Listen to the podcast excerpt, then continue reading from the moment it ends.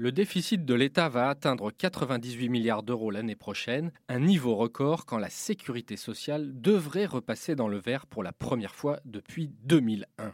Quelle leçon tirer de cet étonnant grand écart? Bien sûr que l'État a supporté tout seul les politiques de baisse de charges depuis 20 ans et qu'il est justifié qu'avec le retour de la sécurité sociale à meilleure fortune, le fardeau soit davantage partagé ces prochaines années. Mais au-delà de ces questions de tuyauterie, il apparaît que les instruments de pilotage des dépenses, comme l'objectif de dépenses d'assurance maladie et surtout les règles strictes sur le remboursement de la dette sociale, ont des effets vertueux. Pendant longtemps, l'accumulation de dettes liées à l'assurance maladie et aux retraites a été le symbole des petites lâchetés et des grands renoncements. Les dépenses courantes étaient reportées sur les générations futures, faute de réformes ambitieuses sur la santé et parce que l'on tergiversait trop sur les retraites. La création de la Caisse d'amortissement de la dette sociale, la CADES, a eu le mérite de ne pas noyer ces déficits dans l'océan de la dette publique. En actant en 2005 par une loi organique que tout transfert de dette à la CADES devait s'accompagner de recettes nouvelles pour ne pas repousser sans cesse la date de son extinction, le Parlement a effectué un pas décisif.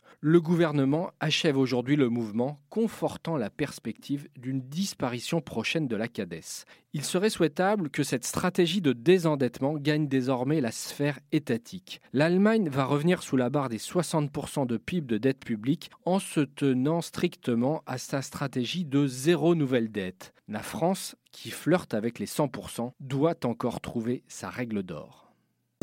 Retrouvez tous les podcasts des échos sur votre application de podcast préférée ou sur leséchos.fr. Hey, it's Danny Pellegrino from Everything Iconic. Ready to upgrade your style game without blowing your budget? Check out Quince. They've got all the good stuff shirts and polos, activewear, and fine leather goods, all at 50 to 80% less than other high end brands. And the best part? They're all about safe, ethical, and responsible manufacturing. Get that luxury vibe without the luxury price tag. Hit up quince.com slash upgrade for free shipping and 365 day returns on your next order. That's quince.com slash upgrade.